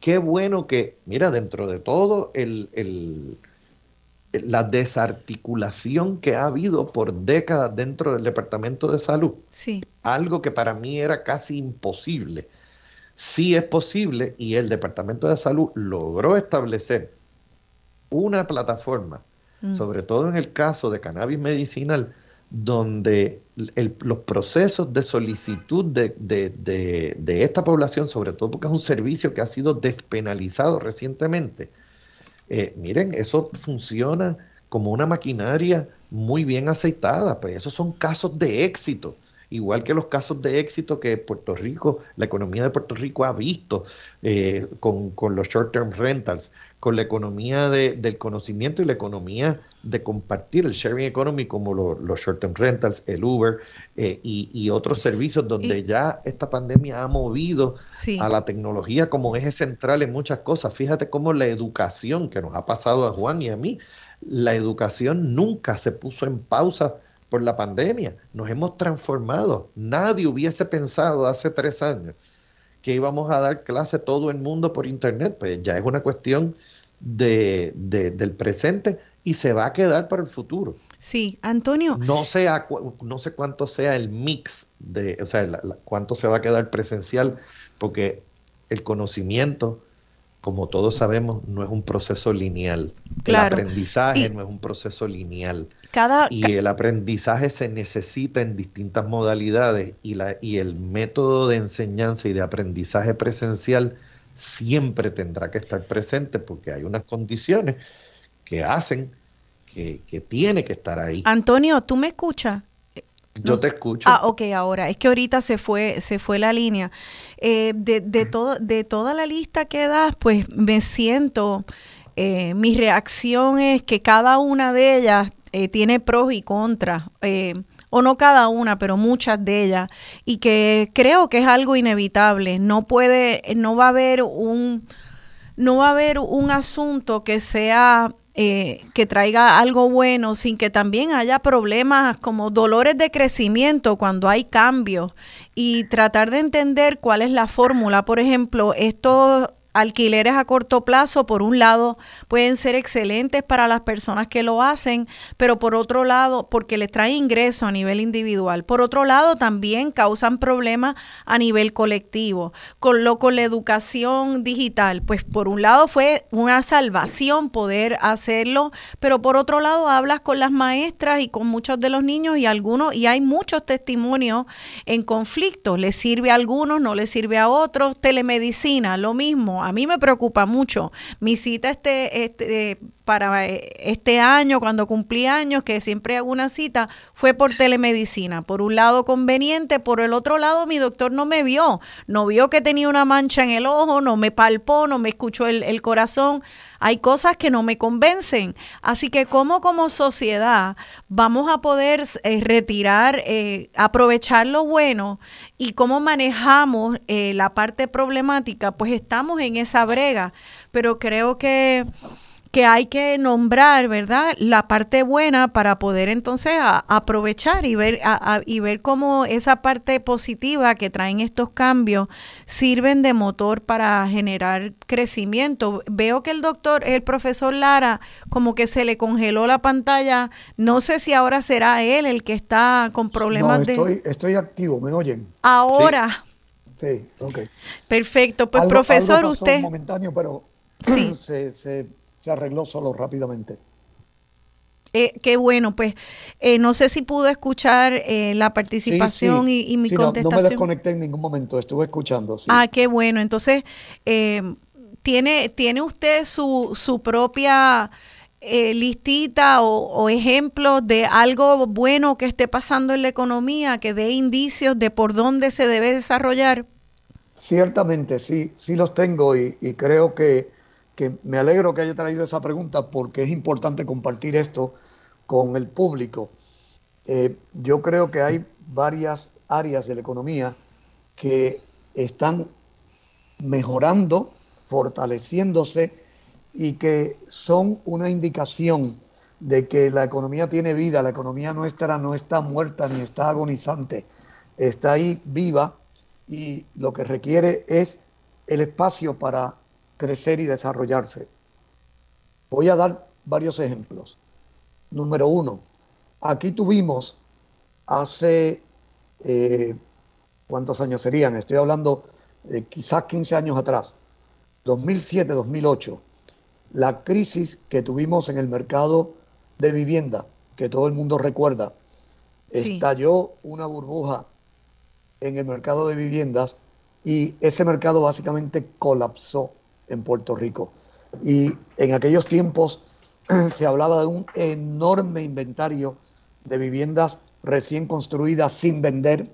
Veíamos edificios a mitad de terminar, urbanizaciones a mitad de construir por todas partes que no se vendían. Vivimos un periodo prolongado de caída en los precios de las viviendas y un periodo muy prolongado en el que no había prácticamente ninguna construcción de viviendas nuevas en Puerto Rico. Ahora, desde hace poco más de un año, estamos viendo que esa crisis en el mercado de bienes raíces y específicamente en el mercado de viviendas, esa crisis parece que tocó fondo y ya vemos, ya vemos crecimiento en las ventas de viviendas y vemos aumentos en los precios de las viviendas que se están vendiendo y ya eh, las personas que trabajan en esta industria de bienes raíces, específicamente los que se dedican a la compra-venta de viviendas, están señalando que aquel inventario de viviendas sin venderse eh, está o desaparecido o en vías de desaparecer y estamos acercándonos a una situación en la que va a haber escasez de unidades para atender la demanda y eso va a ser un incentivo para que prontamente se reactive la construcción de viviendas nuevas. Eh, yo creo que es difícil exagerar la importancia que esto tiene porque una de las cosas que ha contribuido a que esta economía haya estado estancada y en contracción durante los pasados 15 años, obviamente no la causa, pero una de las causas, es esta debacle que hubo en el mercado de bienes raíces. Eso eh, tocó fondo, llegó a su fin y está cambiando de dirección y yo creo que próximamente vamos a ver eh, actividad de construcción y de venta de viviendas contribuyendo, contribuyendo a fortalecer los fundamentos de la economía y a crear actividad económica y a crear empleo. Esa indudablemente me parece a mí es una buena noticia. Otra cosa que también ha cambiado y tiene que ver, está relacionado con esta crisis del mercado hipotecario, viene también de los años 2007, 2008, 2009. La crisis financiera que hubo en Estados Unidos, que se propagó por toda la economía global y que también estremeció a la economía de Puerto Rico para, allá para el 2008-2009, causó estragos en el sistema bancario. Ustedes recordarán que en Puerto Rico el FDIC cerró tres bancos y Sí. que muchos otros bancos, por decisión propia, eh, o redujeron sus operaciones en Puerto Rico o sencillamente cerraron y se fueron y la industria bancaria en Puerto Rico se redujo de tamaño considerablemente. Pero ya estamos viendo un sistema bancario otra vez firme, sólido y saludable, un sistema bancario que no es el de hace 10 años atrás, la crisis que estremeció a esta industria tan importante dentro de la economía, también parece haberse superado y ahora mismo eh, los bancos están en una situación bastante sólida. Lo que todavía no tienen es un flujo de demanda de préstamos tan sólido como el que tenían en el pasado. Pero esa es otra área en la que vemos que algo que había contribuido al estancamiento y contracción de la economía está cambiando de operación y cambiando de configuración y cambiando de rumbo y también está ahí como un factor positivo hacia futuro. Esas dos cosas que acabo de mencionar están además relacionadas con la industria de la construcción, que ha sido una industria en crisis por casi 20 años en Puerto Rico, hasta el punto de que la única, bueno, no la única, pero la principal fábrica de cemento que tenemos en Puerto Rico llegó a estar operando de manera intermitente. Abrían un par de semanas y después cerraban volvían a abrir un par de semanas y después cerraban porque la demanda de cemento se había ido al piso. Eso ha cambiado desde el huracán María para acá y con la entrada de fondos federales y los programas de reconstrucción y con la recuperación del sector de bienes raíces, Sí. estamos viendo un renacimiento de la actividad de la construcción que también es una base eh, endógena propia de crecimiento hacia adelante. Y en el lado del gobierno, eh, estamos viendo que mal que bien, con todos los defectos que le podamos encontrar, estamos llegando al final de la parte crítica de la quiebra del gobierno. Estamos a punto de completar una reestructuración de la deuda y eso nos quita de encima un gran peso que hemos estado cargando durante los últimos cinco o seis años. No estamos diciendo con esto que eh, las proyecciones hacia adelante en el tema de la deuda sean color de rosa, pero ciertamente es un alivio importante para la economía de Puerto Rico salir el gobierno de la quiebra propiamente. Sí. Y uno de mis favoritos para cerrar esta lista, lo que está pasando en la agricultura. Después de que una generación completa de puertorriqueños le dio la espalda a la agricultura y vio la agricultura como algo eh, que se miraba por encima del hombro, Sí. tenemos una generación nueva de empresarios jóvenes que ven la agricultura como lo que es, como una oportunidad de generar ingresos Sí. y generar empleo utilizando recursos propios. Y eso, eh, para cerrar, todo lo que he dicho, Sí. todo lo que he dicho es señal de que la economía está viva y de que lo que necesita es que se le abra espacio para crecer.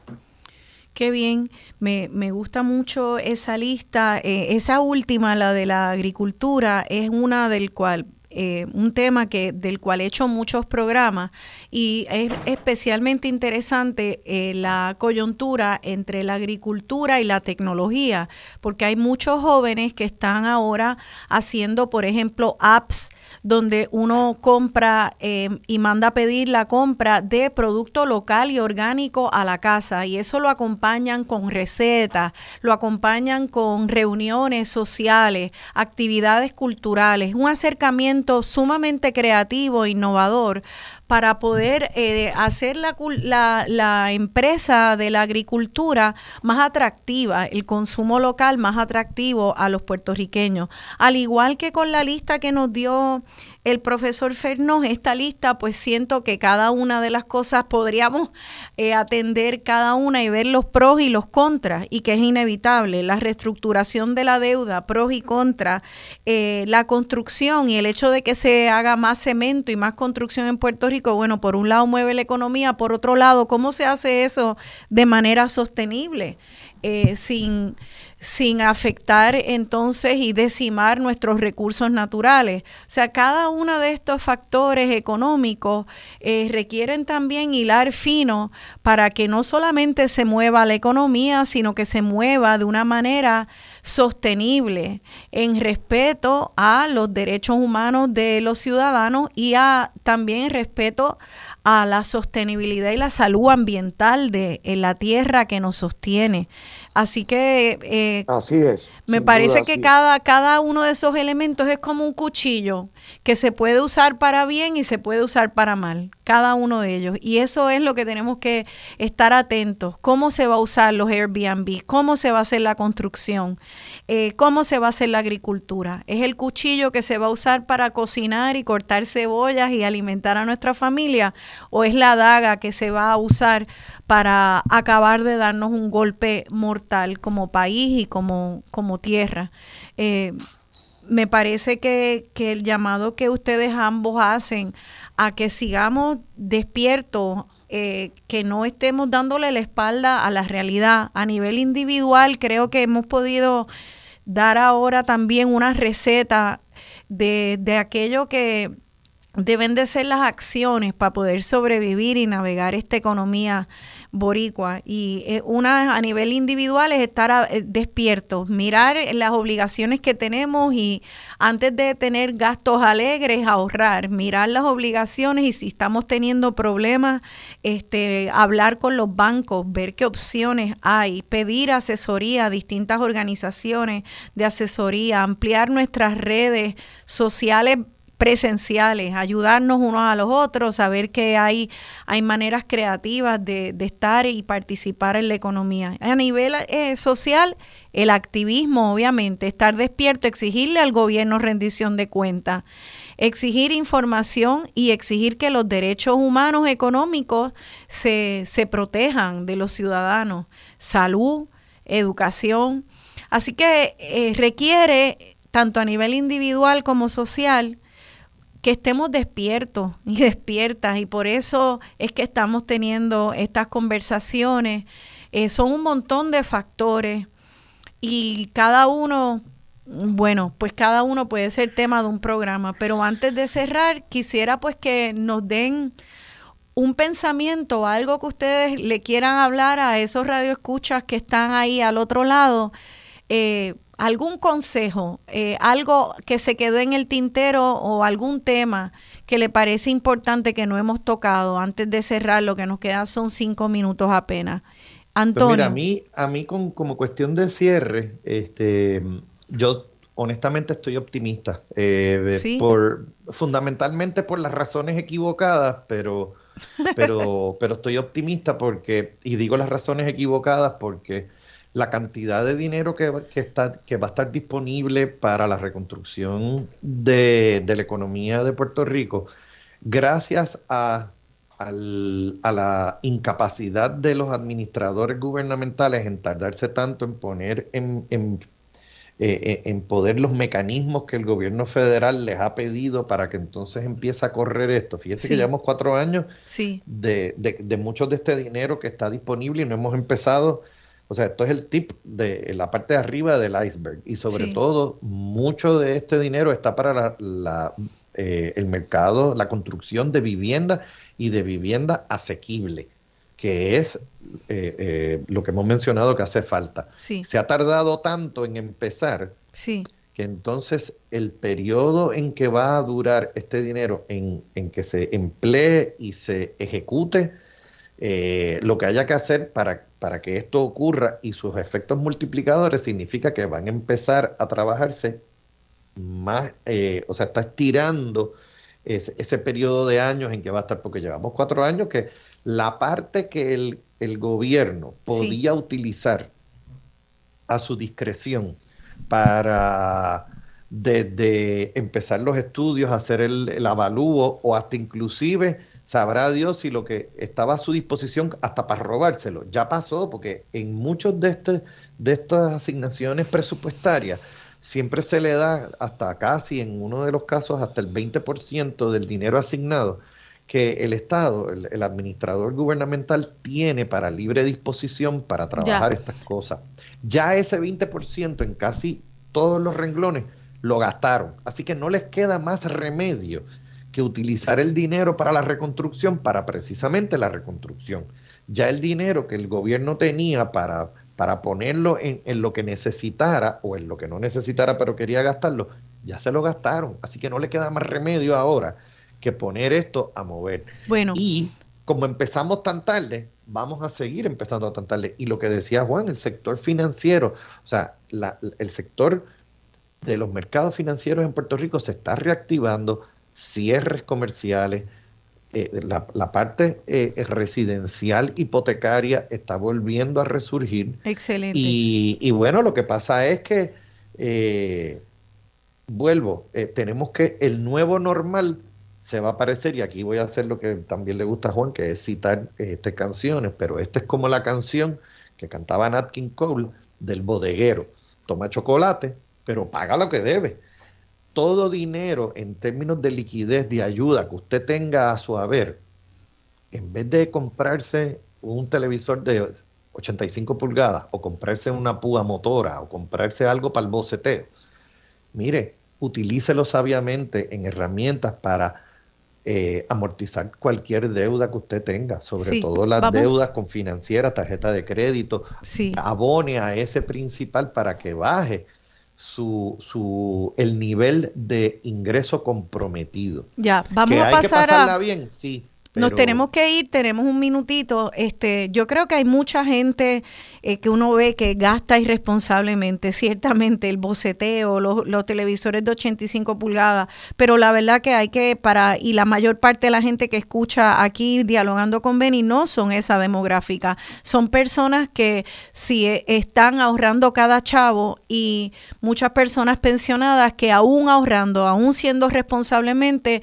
están siendo víctimas de la parte más, eh, más nefasta de esta economía y del gobierno. Así que eh, nos queda un minutito. Lara, usted eh, optimista, negativo, ¿cuál, ¿cuáles son sus últimas palabras? Ya nos queda bien poquito tiempo. No, yo creo que definitivamente hay que mirar con optimismo las posibilidades que tenemos por delante y asegurarnos de aprovecharlas, de no permitir que se desperdicie esta oportunidad de reconstruir nuestro sistema eléctrico, reconstruir gran parte de nuestra infraestructura, aprovechar ese dinero que va a estar disponible, pero eh, no olvidar, no olvidar que esa no es la solución permanente de los problemas de esta economía, que necesitamos unas reformas.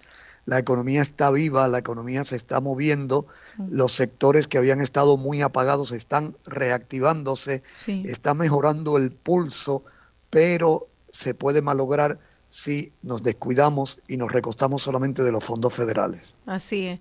Y hay que estar este, cuatro ojos. Y yo creo que sí, lo que dijimos antes, si la pandemia es una crisis y la crisis es eh, ventana de oportunidad, bueno, pues eh, creo que nuestros jóvenes están haciendo mucho y, y- y en la economía se están viendo eh, nuevas propuestas gracias a esta pandemia. Eh, los puertorriqueños somos gente creativa, hay que echar para adelante y recuerden patrocinar lo local. Eh, si estamos entre Uber Eats y Uva, vámonos por Uva. Si estamos eh, eh, pensando entre una papa de Aida o, una pana de Puerto Rico, vámonos por la pana de Puerto Rico o la papa de Puerto Rico. Eh, ¿Cómo nos fortalecemos? Pues educándonos, eh, sabiendo dónde gastar el dólar y, y nada, y apoyándonos Y unos a los otros. de crédito. ¿Ah? Y que paguen la tarjeta de crédito. Y siendo responsables, claro, siendo responsables y tratando lo más posible de ahorrar, porque eso también es importante. Bueno, gracias a ambos por este ABC de la economía, esta radiografía de la economía en este momento. Se nos quedaron cosas en el tintero. Yo sigo preocupada porque se imprima tanto dinero este, en Estados Unidos. No llegamos a ese tema. Tal vez podemos hacer una secuela Economía parte 2. Eh, pero bueno, será hasta entonces la próxima. Gracias a ambos por participar aquí en el programa y gracias a ustedes por escucharnos. Será hasta el próximo domingo. Se despide de ustedes su servidora Rosana Cerezo.